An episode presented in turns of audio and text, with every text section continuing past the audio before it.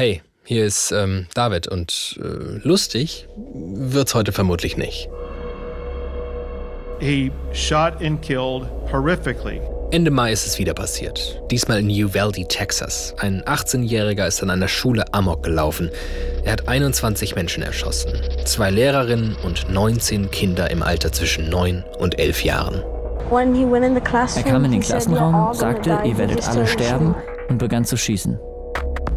Und jedes Mal, wenn sowas passiert, wird über die Gründe diskutiert, über zu laxe Waffengesetze in den USA, über den Einfluss der Waffenlobby NRA. Wir sprechen darüber heute nicht. Denn eines haben fast alle Täter, egal wo, gemeinsam.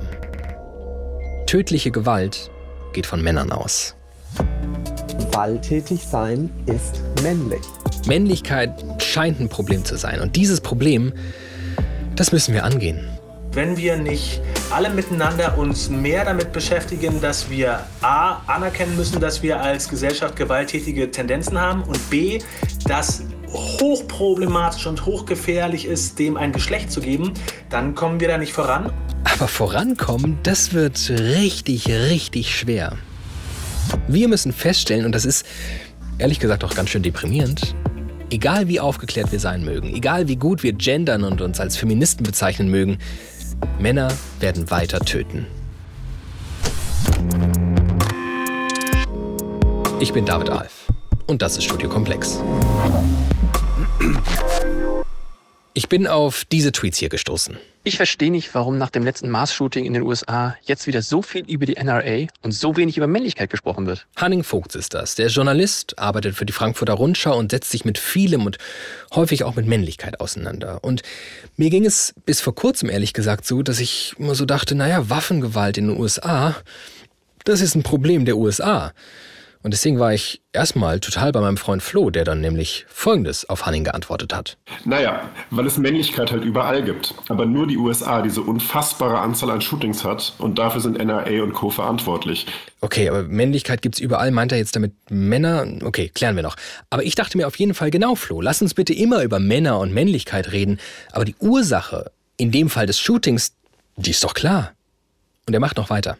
Toxische Männlichkeit, Mental Health und Co. verschleiern ja das konkrete politische Problem. Aber so leicht lässt sich Hanning auf unser Argument nicht ein. Erstens habe ich nicht verlangt, nicht über die NRA zu reden. Und zweitens ist Männlichkeit das konkrete politische Problem. Und wie es sich für Twitter gehört, geht eine kleine Diskussion los. Aber Männlichkeit ist doch gerade nicht konkret. Natürlich ist es ein gesellschaftliches Problem, aber es wird vor allem über die NRA und Waffengesetze geredet, weil man diese konkret direkt heute ändern könnte. Was ist denn an Männlichkeit nicht konkret? Was ist denn die konkrete Gesetzesinitiative, die man morgen verabschieden könnte? Darum geht es doch vor allem, dass Reformen, die von der breiten Masse der Gesellschaft gewünscht werden, durch eine Lobby und die durch sie unterstützte Partei blockiert und bekämpft werden. Über Männlichkeit reden kann und sollte man immer, aber hier geht es um das Alleinstellungsmerkmal eines Landes und das sind Waffen. Und natürlich macht Flo da einen ganz wichtigen Punkt. Die USA sind in Sachen Waffenbesitz und Tötung durch Waffen einfach ein absurder Spitzenreiter. Der Tod durch Schusswaffen ist die häufigste Todesursache bei amerikanischen Kindern. Von allen Todesursachen bei Kindern ist die häufigste Tod durch Schusswaffen. Ich komme nicht klar, ey. Und da kann man zu Recht die Frage stellen, solltet ihr ganz vielleicht mal eure Waffengesetze in den Griff kriegen? Aber schaut man sich einen weiteren Aspekt dieser Zahlen an, wird klar, so einfach ist das Problem nicht. Und so einfach ist es auch nicht lösbar. Und ziemlich sicher ist das auch bis auf weiteres nicht lösbar. Achtung! Zwischen 1982 und heute gab es in den USA 128 sogenannte Mass-Shootings. Also ungefähr das, was bei uns Amokläufer heißt. So, und jetzt ratet mal, wie viele von diesen 128 Amokläufen in den USA von Frauen begangen wurden. Fünf. Genau gesagt drei, also drei nur von Frauen. In zwei weiteren Fällen waren es Männer und Frauen. Von 128 Fällen waren es 123 Mal Männer, die um sich geschossen haben. Alter. Also ich habe äh, tatsächlich eine, eine, berufsbegleitende Ausbildung zum Männer-, Jungen- und Gewaltberater. Ähm, und da geht es im Grunde genommen darum, Männer in Krisen zu begleiten. Das ist Boris von Hesen. Ich leite im Hauptberuf einen Jugendhilfeträger in Südhessen und im Nebenberuf äh, arbeite ich als Männer-, Jungen- und Gewaltberater. Da gehe ich sehr stark auf, auf die Gefühlsebene ein, weil die Gefühle sind das, was bei den Männern in ihrem Leben so Schritt für Schritt verschüttet worden ist. Und äh, da helfe ich ihnen dran zu kommen, weil wenn sie ihre Gefühle entdecken, dann ist das die Quelle, um Lösungen zu erarbeiten, selbst auch zu erarbeiten. Super spannend. Vielleicht können wir das nochmal kurz ausführen. Also, wie muss ich mir das vorstellen? Was sind denn die zugrunde liegenden Unterschiede, wäre jetzt mal einfach binär gedacht? Binär bedeutet, Geschlecht wird nur in den Kategorien männlich und weiblich gedacht. Dabei wissen wir heute, Geschlecht ist viel mehr.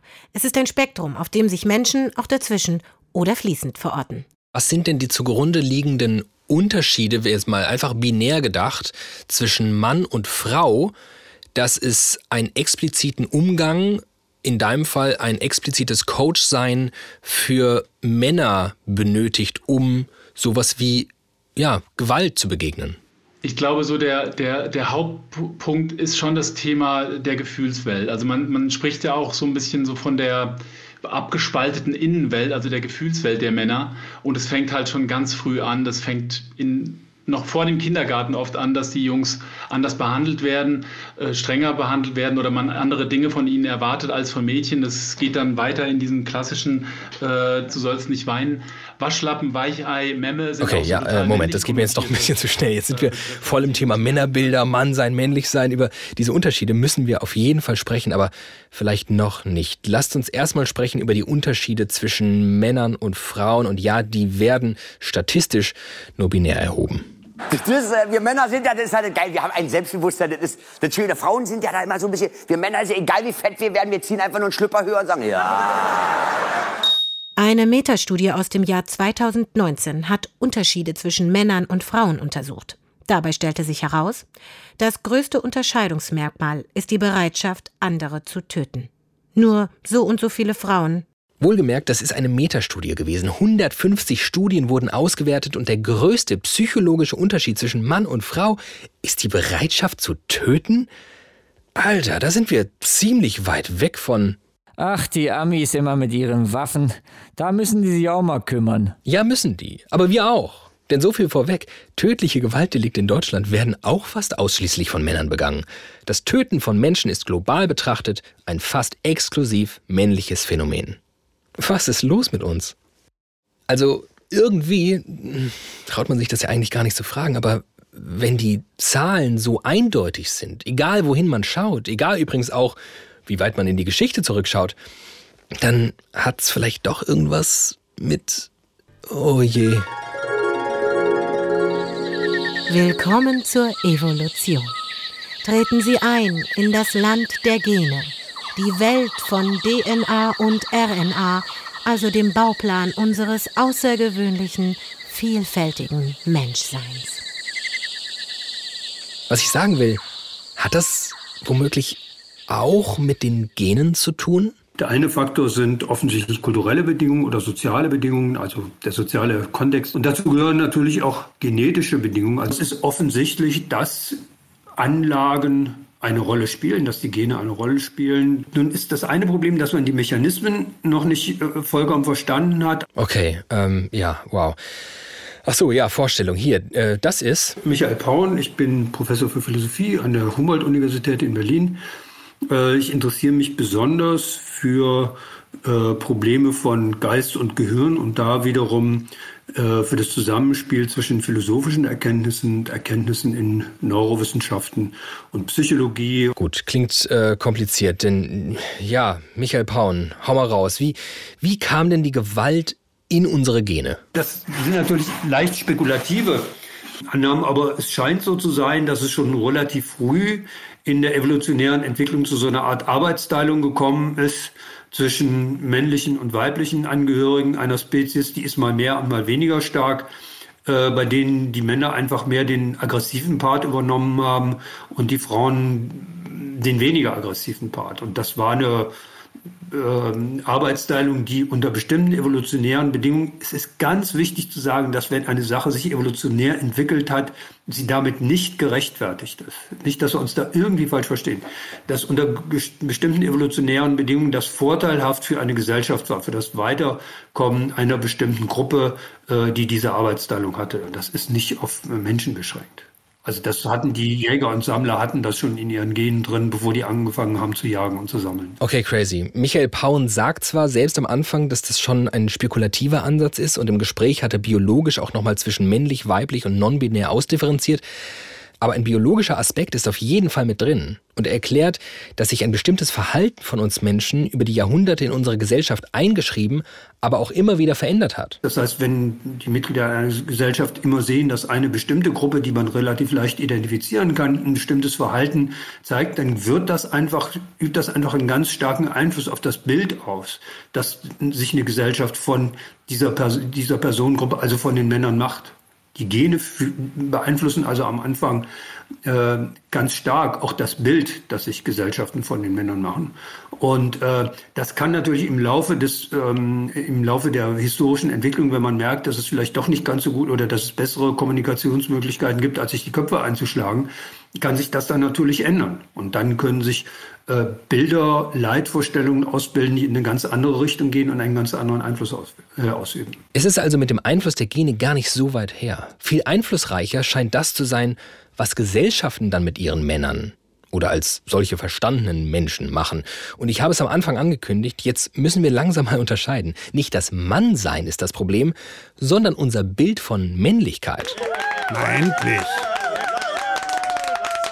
Moin. Moin, ich bin Fabian Hart und schreibe und spreche über Männlichkeiten und zeige ja auch diverse Bilder davon. Egal, ob das auf Social Media ist oder in meinem Podcast Zart bleiben. Meine Botschaft ist eigentlich immer die gleiche. Die Geschichte vom Mann als ja, das ewig starke Geschlecht, die muss irgendwie auserzählt werden. Und äh, Männer brauchen eine eigene Bewegung und zwar keine der geballten Fäuste, sondern der Erkenntnis, dass die Dominanzkultur, die männliche Dominanzkultur eigentlich alle Geschlechter unterdrückt. Okay, Fabian ist voll im Thema. Ja, dann erklär uns mal bitte endlich diesen Unterschied, der hier so latent unausgesprochen bislang durch diese Folge wabert. Was hat's mit Mannsein und Männlichkeit auf sich? Ich denke, dass Mannsein und Männlichkeit in vielen Fällen synonym verstanden wird. Das hat vor allem in Deutschland auch ein gewisses Sprachproblem. Das Wort männlich hat in der deutschen Sprache so eine Zweideutigkeit. Also sowohl als Beschreibung für die individuelle Geschlechtsidentität im Sinne von das innere Wissen, dass ich ein Mann bin zum Beispiel. Gleichzeitig verwenden wir männlich, aber auch als Beschreibung für alle Eigenschaften, die in unserer Gesellschaft dem Mann zugesprochen werden. Also, dass er rational denkt, zielorientiert ist, kompetitiv, hm, auch der körperlich Stärkere, der Beschützer, der Versorger, wirtschaftlich als aber eben auch so der Fels in der Brandung. Dieses Bild existiert hier immer noch. Und allein schon die Unterscheidung, das starke Geschlecht und das schwache Geschlecht, hat sich auch in uns manifestiert. Und selbst wenn wir den ganzen Tag darüber nicht mehr sprechen und denken, wir sind alle emanzipiert und gleichgestellt, haben wir das noch immer verinnerlicht. Und diese geschlechtsspezifischen Zuschreibungen, die existieren und sorgen dafür, dass dieses Männlichkeitsbild auch so starr ist.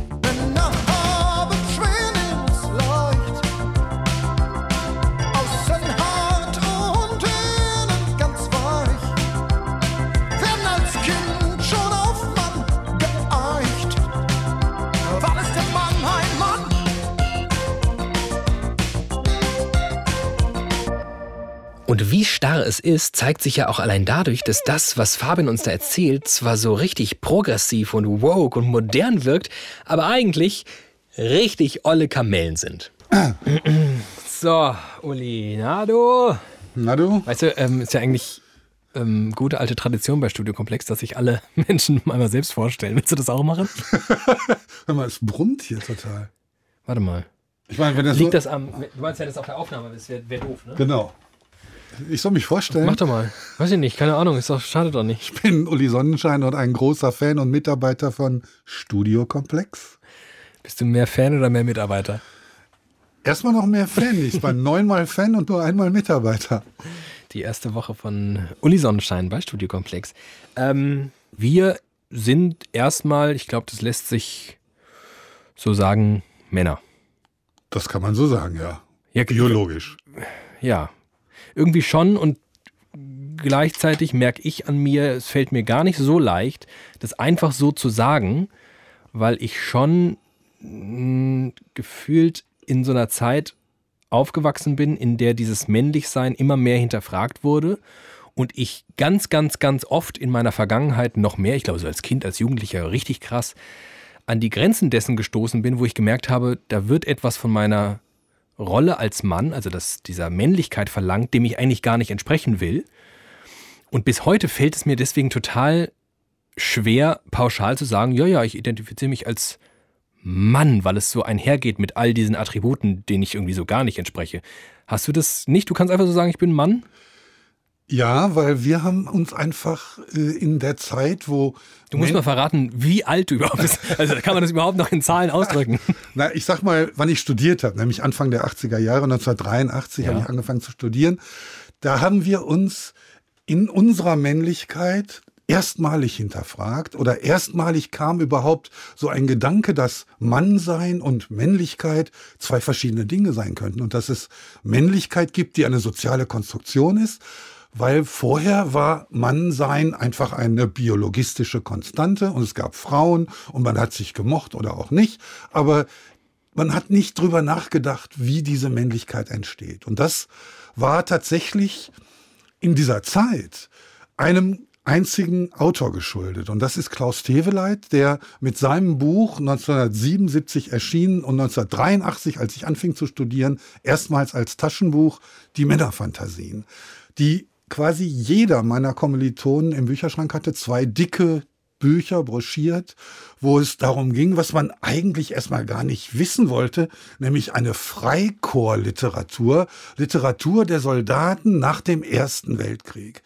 Das hat uns eigentlich nicht interessiert. Was uns aber interessiert hat, war, dass da eine Männlichkeit konstruiert wurde, und zwar im Widerspruch oder in Kombination mit einem Bild von Weiblichkeit, was wir komplett abgelehnt haben. Was war das für ein Bild der Weiblichkeit? Diese Weiblichkeit wurde dreigeteilt. Es war die Jungfrau, die Mutter und die Hure. Und es gab nichts dazwischen und nichts daneben. Und dieses Bild von Weiblichkeit, das konnten wir fassen als eine Konstruktion, mit der wir nichts zu tun haben wollen. Und dann kam der zweite Schritt, und das fand ich im Nachhinein, wenn ich drüber nachdenke, den viel wichtigeren. Denn hier wurde eine faschistische Männlichkeit erklärt. Zum ersten Mal Faschismus wurde tabuisiert. Mein Schulunterricht endete in der Weimarer Republik. Faschismus wurde weder erklärt noch analysiert. Zum ersten Mal trat jemand an, der gesagt hat, Faschismus ist keine Ideologie. Faschismus ist keine Idee. Faschismus ist ein Körperzustand. Faschismus ist etwas, was entsteht aus einer Heute würden wir sagen, toxischen Männlichkeit. Denn diese Männlichkeit ist angstbesetzt. Sie hat Angst vor dem Inneren, Angst vor dem Fremden, vor dem Unerwartbaren und reagiert mit Angstabwehr. Und die Angstabwehr ist immer aggressiv und leicht faschistoid.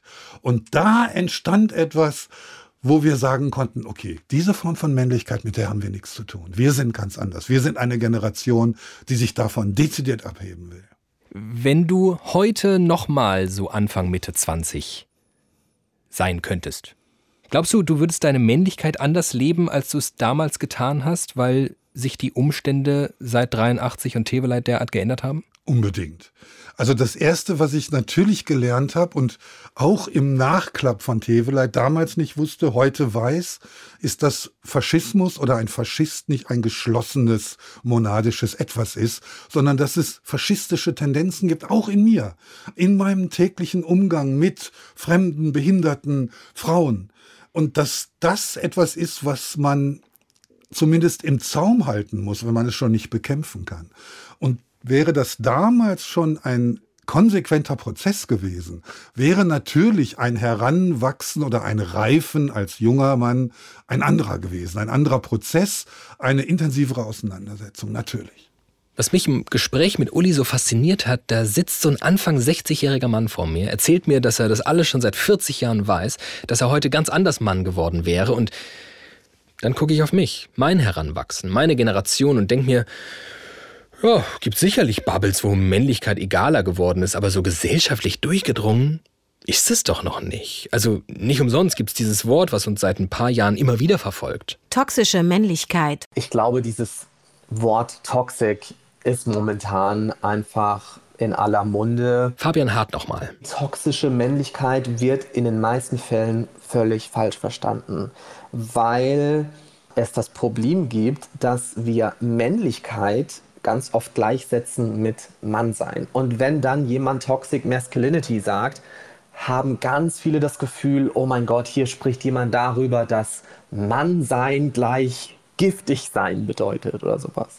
Es geht aber darum, dass es Anteile gibt, Männlichkeitsanteile, also Eigenschaften, die wir in unserer Kultur, in unserer Gesellschaft dem Mann zusprechen, die ungesund sind, die toxisch sind in dem Sinne. Und dass wir in der ersten Reaktion die Wut vorschieben. Also die primäre Emotion ist vielleicht Trauer oder Angst, Unzufriedenheit, aber wir schieben die Wut vor. Und das wird uns auch ganz oft ja, von klein auf antrainiert. Große Jungs weinen nicht. Also dieses Zähne zusammenbeißen, runterschlucken wird uns quasi von klein auf antrainiert. Und das ist ungesund. Und Toxic Masculinity ist nicht nur ungesund gegenüber den Personen, die das zu spüren bekommen, gegen die wir die Toxic Masculinity also richten, sondern auch gegenüber sich selbst. Also ständig das eigene Geschlecht beweisen müssen, ständig irgendwie die Angst zu haben, man enttarnt sich als unmännlich, weil man vielleicht was trinkt, was nicht männlich ist oder das Getränk falsch hält oder weil man Pilates macht und kein Fußball oder weil man mit einer hohen Stimme spricht oder weil man vielleicht zu sehr ein Hänfling ist und nicht genügend Muckis hat. Und hier sind wir ja wieder in dieser Gefühlswelt, von der Boris von Hesen auch am Anfang gesprochen hat. Ihr erinnert euch. Die Gefühle sind das, was bei den Männern in ihrem Leben so Schritt für Schritt verschüttet worden ist. Verschüttet worden. Irgendwie klingt das so ein bisschen nach, oh, upsie, ist irgendwie verloren gegangen. Aber verschüttet worden ist, könnte man auch als ziemlich aktiven Vorgang verstehen. Ja, so einen bewussten. Und wenn wir das so feststellen, in unserer Gesellschaft bildeten sich womöglich aufgrund genetischer Veranlagung geschlechterspezifische Rollenbilder und im Fall des Mannes gehen die einher mit Stärke, Macht und Durchsetzungsvermögen, dann sind wir nicht weit weg davon, vom Patriarchat zu sprechen. Und mit nicht weit weg davon meine ich, wir müssen mal ganz dringend über das Patriarchat sprechen. Ich bin dein Vater. Oh ja. Patriarchat bedeutet Vaterherrschaft.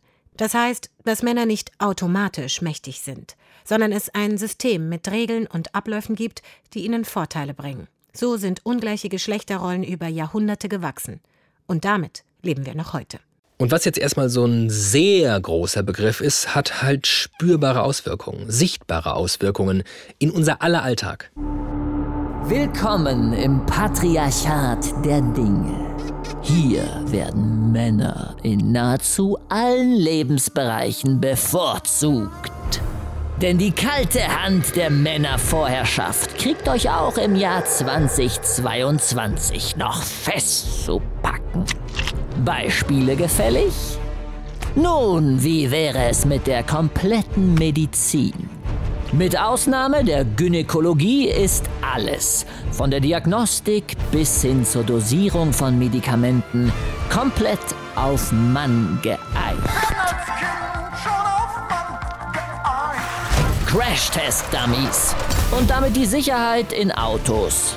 Natürlich für den männlichen Körper entwickelt.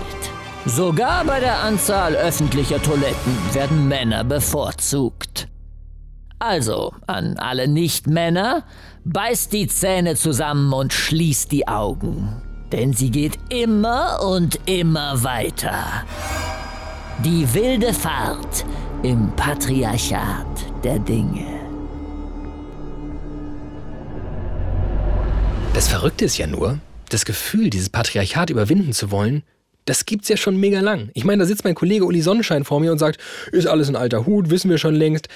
Aber dass das mal zu allen durchdringen würde, davon sind wir ja noch super weit entfernt. Es gibt all die super aufgeklärten Menschen, die mehr Gleichberechtigung wollen und ganz viele, die das halt so gar nicht spüren. Und obwohl er eben noch ganz hoffnungsvoll klang, sieht das auch Boris von Hesen so. Die kriegen das gar nicht mit, äh, dass man da über kritisch über Männlichkeit reflektiert, dass man Rollenstereotype hinterfragt Und äh, das finde ich äh, problematisch, weil das ist das Bild von Männlichkeit, das immer noch bei den meisten Jungen und Männern ankommt. Der, der Durchsetzungsstar, dieses Ide vermeintliche Idealbild des erfolgreichen, lauten, durchsetzungsstarken und konkurrenzorientierten Mannes, der dann im Idealfall eine Rolex trägt, den neuesten BMW fährt und die hübschesten Frauen bekommt.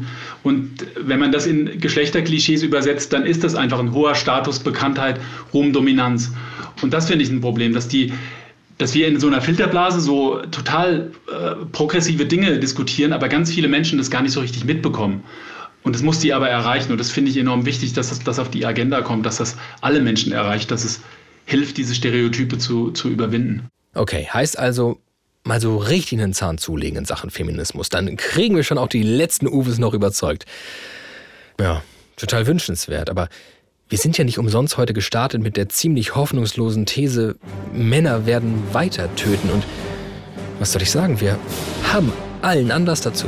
Das Patriarchat schlägt zurück.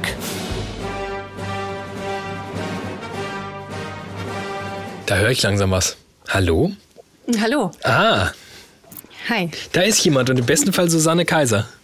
Richtig, genau. Susanne Kaiser ist Journalistin und Autorin. Als letztes ist von mir Politische Männlichkeit bei Surkamp erschienen. Politische Männlichkeit heißt ihr Buch. Was erstmal wie so eine Art Synonym für Patriarchat wirkt, ist in Wahrheit der noch viel evilere Twin vom Patriarchat. Politische Männlichkeit bedeutet, dass äh, Männlichkeit politisch geworden ist, eigentlich ganz einfach.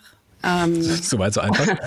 Soweit so einfach, genau. Und ja, auf bestimmte Entwicklungen der, ich würde sagen, letzten 20 Jahre reagiert. Also vor allem auf die krassen Erfolge des Feminismus natürlich.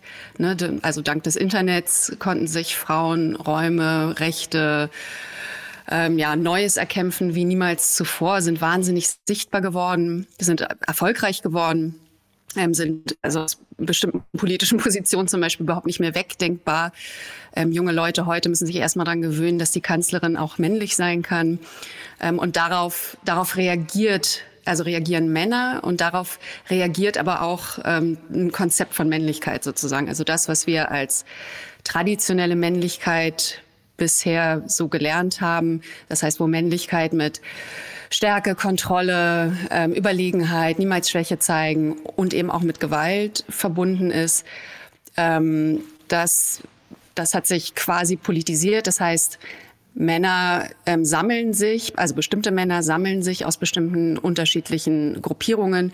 Also wir sehen da vor allem Rechte, Fundamentalisten und Maskulinisten, sowas wie Incels zum Beispiel die ähm, sich zusammentun, um dieses traditionelle Männerbild wieder zu restaurieren und eigentlich ja das Patriarchat wieder herzustellen und diese ganzen männlichen Privilegien wieder für sich in Anspruch zu nehmen und eben auch männliche Überlegenheit wieder ganz legal, quasi nicht gesellschaftlich geacht, geächtet ähm, leben zu dürfen. Ähm, und das tun sie eben, indem sie ähm, sowas wie Misogynie oder Sexismus ähm, und, und eben Privilegien und so weiter als ja zum politischen Programm gemacht haben, muss man sagen. Und politisches Programm klingt ja erstmal so relativ mh, hm, zivilisiert. Hinter politischer Männlichkeit steckt halt aber leider ganz konkret das Thema dieser Folge, ein Aufkommen von Gewalt. Wenn jetzt dieses traditionelle Männerbild aber nicht mehr gelten soll und sehr stark von der Gesellschaft in Frage gestellt wird, dann geht ja damit auch ein Stück Kontrolle verloren, natürlich. Ähm, und das versuchen manche eben mit Gewalt zu kompensieren. Gewalt ist also eine direkte Reaktion auf Emanzipation, wo viele vielleicht denken, yeah, Frauenquote, Gendern, wir haben's bald. Dem Patriarchat haben wir es auch richtig gegeben bilden sich auf der anderen Seite Strukturen und Strömungen, die, wenn sie mal an einen Hebel gelangen, auch ganz schnell Dinge zurückdrehen können. Im Internet ist diese Bubble besonders gut erlebbar und wird von Soziologen Manosphere genannt.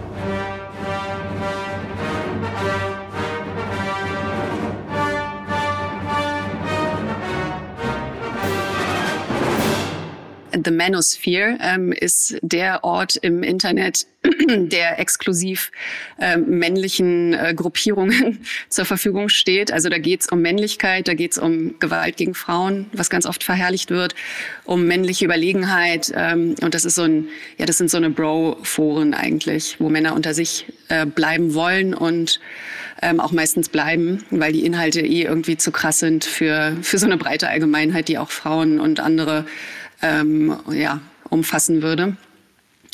Ähm, und deshalb, ja, und allein daran sieht man ja schon, wie, wie subkulturell das eigentlich ist. Das ist ja nichts, was gesellschaftlich jetzt noch wirklich breit und schon gar nicht, in, also schon gar nicht progressiv quasi vertretbar wäre. Ne? Kein, also wir würden einfach solche, solche Auffassungen oder auch, dass der Joker cool ist oder wir würden in keinem öffentlich-rechtlichen Medium oder, oder sonst in irgendeinem Leitmedium ähm, das sehen, dass, dass das irgendwie unterstützt wird. Ne?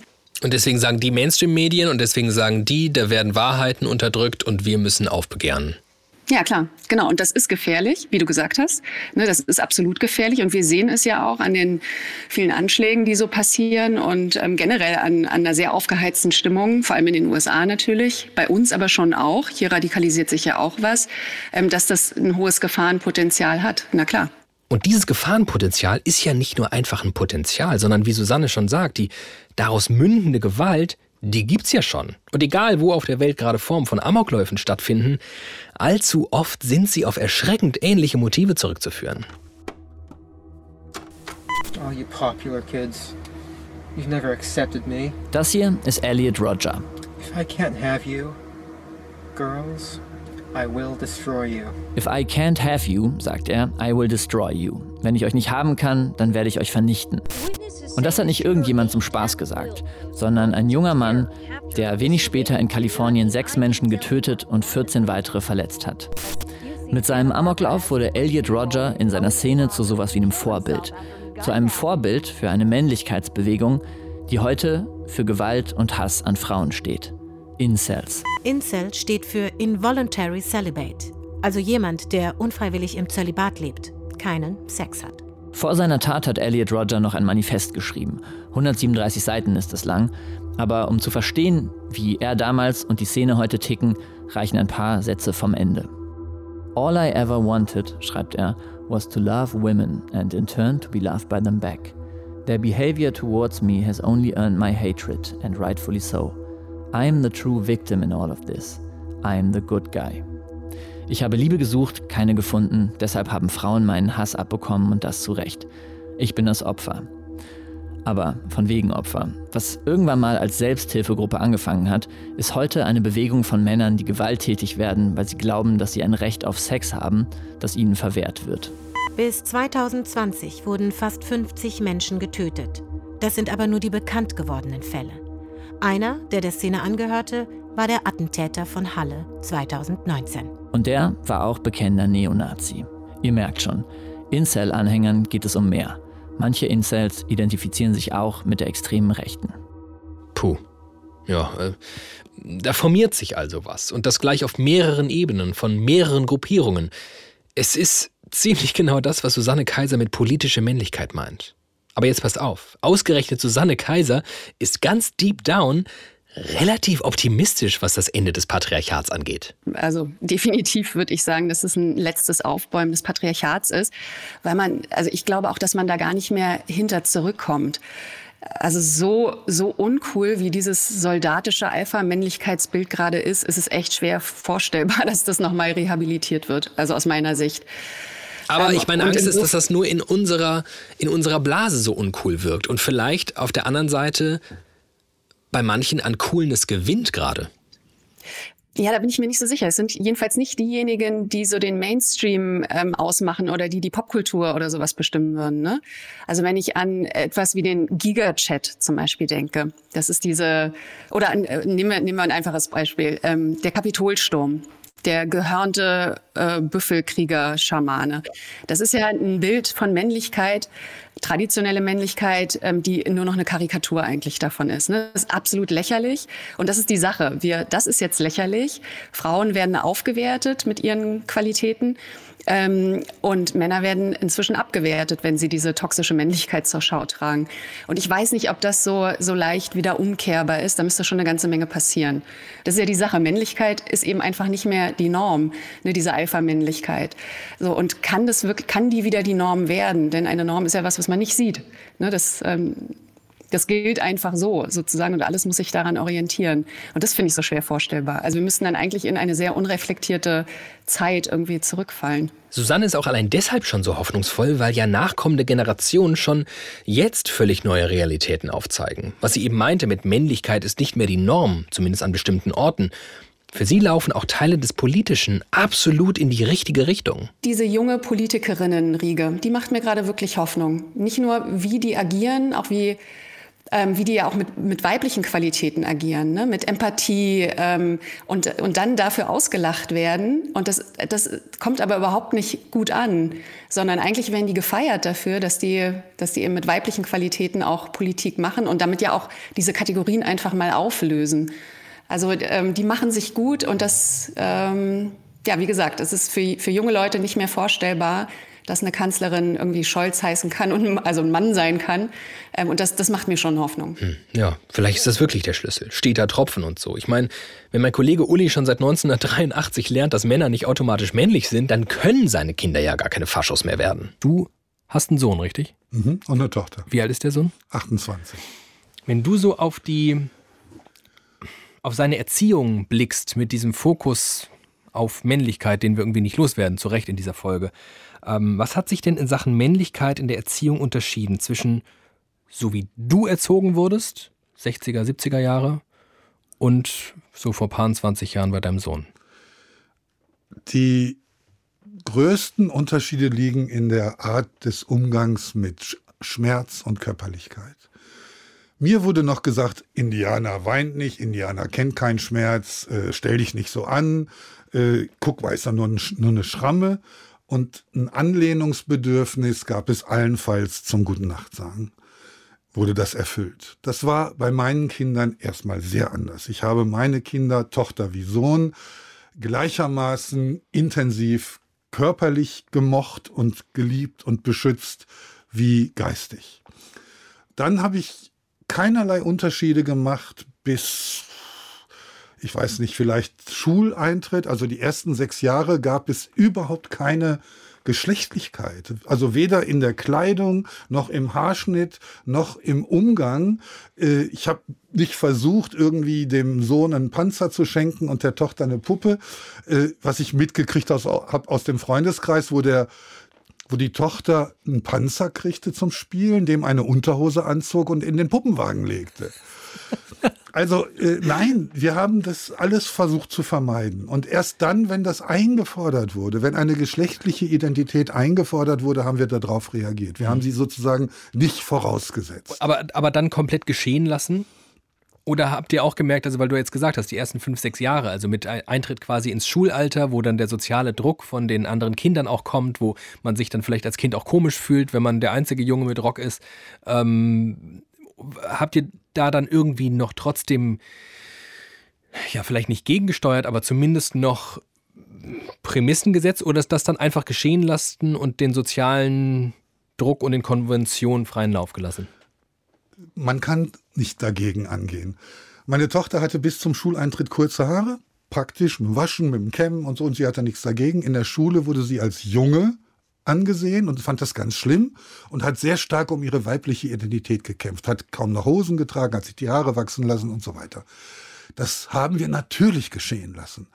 Denn dagegen anzugehen, hieße in diesen Ich-Werdungsprozess einzugreifen. Und ich fürchte, dass jedes Eingreifen eine ungute Konnotation hat und dass man Dinge geschehen lassen muss, bis sie problematisch werden. Und sowas wurde nie problematisch, zum Glück. Es gab in diesem Ich-Werdungsprozess keinen Punkt, wo ich sagen würde, oh, oh, oh, da haben wir irgendwie verpasst, etwas zu tun. Denn final, als Erwachsene, stehen sie ganz gut da. Vermutlich ist es schon so, und das glaubt ja auch Susanne Kaiser, dass unter jungen Menschen klassische Rollenmuster mehr und mehr verschwinden oder vielleicht eher aufweichen. Denn was Uli gerade erzählt hat, ist ja die große Herausforderung. Du kannst dein Kind noch so genderneutral erziehen, dann fällt es halt irgendwann in die Realität hinein und was dann? Ich glaube, das hat viel mit Gewohnheit zu tun. Das hat auch was mit Angst zu tun. Das ist Nils Pickert. Nils ist Journalist, Feminist, Autor, hat selbst vier Kinder und beschäftigt sich sehr viel damit, wie wir unsere Kinder so erziehen, dass wir irgendwann rauskommen aus diesem ganzen Männlichkeitssumpf. Eines seiner Bücher heißt Prinzessinnenjungs und er sieht das Problem mit Erziehung und gesellschaftlicher Realität Natürlich auch. Dass ähm, viele Eltern sich dann zum Beispiel Sorgen machen, dass wenn sie ihre, insbesondere die, die Jungen gegen die herrschenden Geschlechternormen erziehen, dass sie dann geschnitten werden, dass sie gemobbt werden, dass sie Gewalt erfahren. Und das ist ja eine sehr konkrete Angst der Eltern, auf die man dann, wenn man so einen Job macht wie ich, dann auch Antworten finden muss. Also es ist ja keine Frage, die man, die man schnell vom Tisch fegen sollte, sondern es ist doch wirklich die Frage, äh, was geschieht mit diesen Jungs? Wie sorgen wir für deren Sicherheit? Und dann muss man erstmal den Fakt anerkennen, dass äh, egal wie stromlinienförmig wir unsere Jungen erziehen oder auch die Kinder, dass das niemals zur Folge haben wird, dass wir ausschließen können, dass sie Gewalt erfahren. Zwar total frustrierend, dass das nicht schmerzfrei über die Bühne gehen kann, aber Nils glaubt schon daran, dass wir es schaffen können, uns als Gesellschaft aufzuweichen, sagt er. Dass wir dafür sorgen, dass ähm, Gewalt geächtet wird, dass es ähm, Räume und Wege für, für Jungen gibt, zum Beispiel sich, sich Trost zu holen, sich Hilfe zu holen, sich in ihrem eigenen Körper wohlzufühlen, sich mit anderen Menschen wohlzufühlen, ähm, in Schwäche sein und sich aushalten zu können, darüber kommunizieren zu können. Das sind ja alles Dinge, die eigentlich menschlich sind, aber die wir Jungen und Männern qua Geschlecht verwehren. Und das ist ein ernstes Problem. Und ich persönlich finde all das, was Nils da sagt, zutiefst logisch. Wir müssen da rauskommen und es geht bei der Erziehung unserer Kinder los. Aber wird nicht aktuell mehr denn je deutlich, wie dünn die Kruste unserer Zivilisation ist? Weil Männlichkeitsideale nicht mit einem kleinen Jungen im Tütü eliminiert werden, sondern vor allem, wenn es darauf ankommt, erstarken? An der polnischen Grenze warten ukrainische Frauen und Kinder auf Busse, die sie in Sicherheit bringen sollen. Sie sind allein, manchmal in Begleitung ihrer alten Väter, denn Männer unter 60 dürfen nicht ausreisen. Sie müssen in der Ukraine bleiben, um ihr Land zu verteidigen.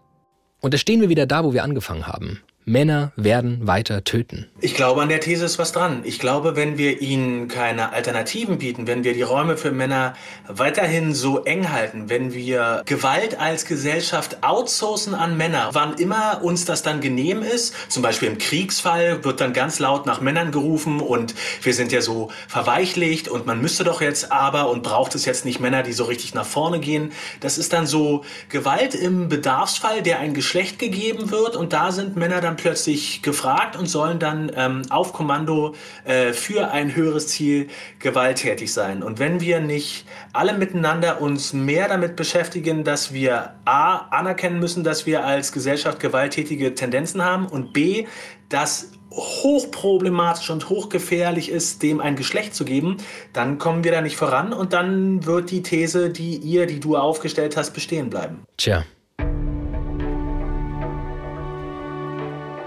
Mir scheint, als bräuchten wir irgendwie andere Hebel. Als wäre dieser Ansatz, dass sich akademische, aufgeklärte Milieus mit so einem Thema beschäftigen, total gut und wichtig.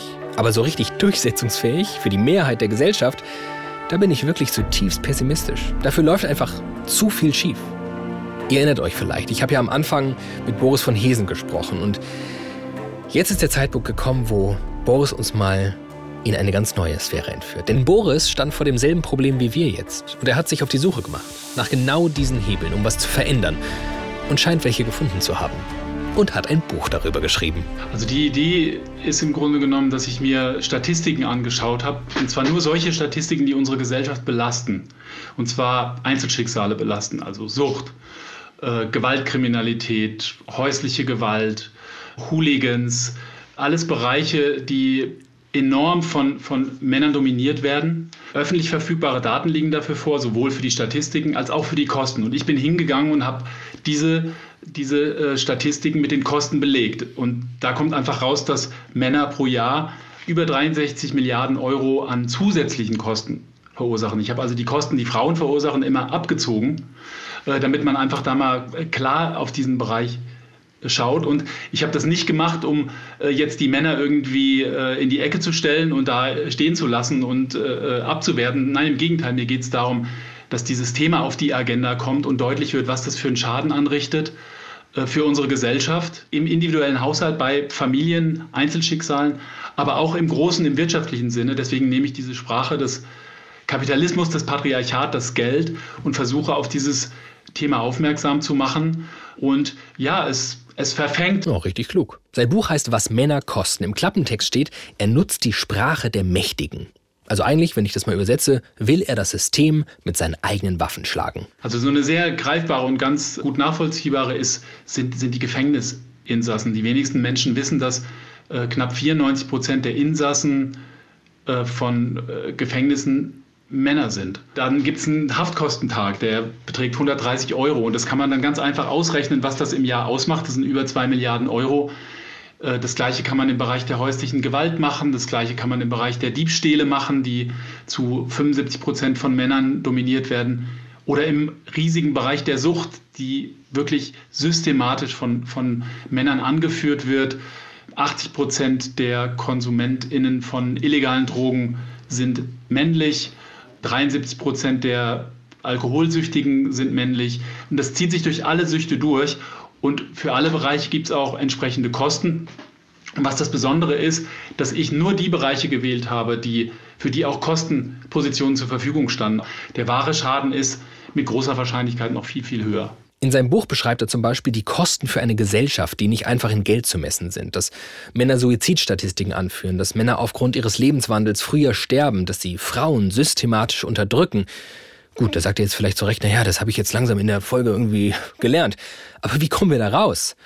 Boris, bitte. Das Erste wäre, dass wir hingehen und diese, diese Statistiken, über die ich spreche, äh, dass wir die strukturell und systematisch verhandeln. Also dass wir nicht nur hingehen, wenn jetzt so ein, so ein Mars-Shooting ist äh, und alle Medien sind dann voll damit, sondern dass wir wirklich systematisch hingehen und diese Zahlen auf den Tisch hauen, dass das Kraftfahrtbundesamt, dass das Bundeskriminalamt, das Statistische Bundesamt, die Deutsche Hauptstelle für Suchtgefahren, dass die einmal im Jahr hingehen und diese Ungleichgewichte öffentlich machen, aber auch wieder um nicht um die Männer zu bashen, sondern um ähm, Lösungen und Perspektiven aufzuzeigen, wie wir da rauskommen. Also wir müssen erstmal uns bewusst darüber werden, dass wir ein Problem haben. Der zweite Schritt, und der dauert natürlich lange und ist enorm mühsam und ja, da, da kommt natürlich auch dieser Träumer raus, aber ich denke halt, ähm, durch die Maßnahmen, die wir ergreifen können, kann enorm viel Geld gespart werden. Deswegen lohnt es sich auch da, Geld in die Hand zu nehmen, weil es wird wieder zurückgezahlt werden in die Zukunft. Und da habe ich solche Ideen, dass ich zum Beispiel sage, dass man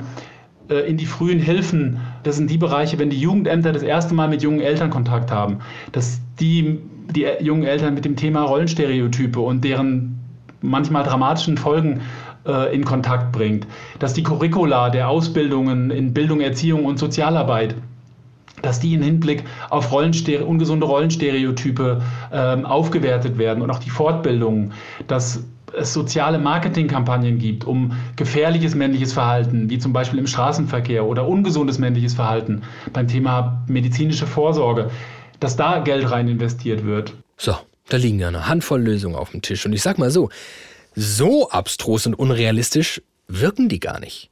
Aber sind sie vermutlich doch irgendwie. Denn Boris gibt ganz klar zu, er wollte Lösungen anbieten, hält sie aber bis zu einem gewissen Grad selbst für Träumereien. Das ist doch eigentlich. Ich weiß gar nicht, warum. Das ist ja eigentlich super traurig, dass du dich als Träumer bezeichnen musst, weil das ist ja so Präventionsarbeit, von der ich meinen sollte, angesichts der zugrunde liegenden Daten, die es gibt und die es jetzt mutmaßlich einfach schon immer gab, weil das einfach so eklatant ist, dieser Unterschied zwischen männlicher und weiblicher Gewalt. Warum passiert das nicht schon längst? Also ernst gemeinte Frage, das muss. Ja, ja, ja. Du, die ist wichtig, die ist enorm wichtig, diese Frage. Und ich glaube, das ist genau dieser Punkt, das Argument der mit den Augen rollenden Leuten, die dann sagen, ey, es ist doch schon so viel passiert. Ja, die dann glauben, äh, weil Frauen heute alles werden können und Männer alles werden können, dass schon so viel passiert ist und dass man da gar nicht mehr so viel machen muss. Ja, und wenn man aber dann wirklich mal hinter diese hinter den Vorhang schaut und sieht, dass sobald ein Kind unter äh, 18 Jahren im Haushalt ist, äh, arbeiten 94 Prozent der Männer in Vollzeit und nur 34 Prozent der Frauen in Vollzeit. Und dann sage ich, Moment, also dann schauen wir mal ein bisschen äh, die Zahlen an und dann kann ich Sie relativ schnell überzeugen, dass wir doch noch nicht so weit sind, wie wir denken und dass wir gerade deshalb in dieses Aufbrechen der Rollenstereotype, dieser Geschlechterstereotyp-Gefängnisse investieren müssen. Sonst kommen wir, äh, werden wir der Sache nicht her. Und es ist aufwendig und dauert und kostet, aber es lohnt sich. Davon bin ich überzeugt. Das war Studio Komplex und das äh, war ein Ritt. Vom Ausgangspunkt, dass die USA ein krasses Problem mit Waffen haben, relativ schnell hin zu, ja, wir haben alle ein krasses Problem und zwar mit Männlichkeit. Ich weiß, dass ich noch sehr lange über diese Folge nachdenken werde und wenn ihr das auch tut und euch dabei Anmerkungen, Kritik oder Ideen und Wünsche für die Zukunft einfallen, meldet euch bei uns. Äh, wir sind äh, auch bei Instagram, wir sind bei Twitter. Studio-Komplex ist da unser Handle. Schreibt uns eine Mail an studiokomplex.hr.de und erzählt allen Menschen davon, denen das hier auch gefallen könnte. Mir persönlich gefallen diese Namen sehr gut. Rick Oppermann, Hadija Haruna Oelker, Ulrich Sonnenschein und Lara Kaberlei. Die haben diese Folge nämlich zur Folge werden lassen. Und das Artwork kommt von André Stephan und Felix Leichum, der herrliche Sound von Alexander Peisert und wir alle vom Hessischen Rundfunk. Ich bin David Alf. Ich habe euch lieb. Tschüss.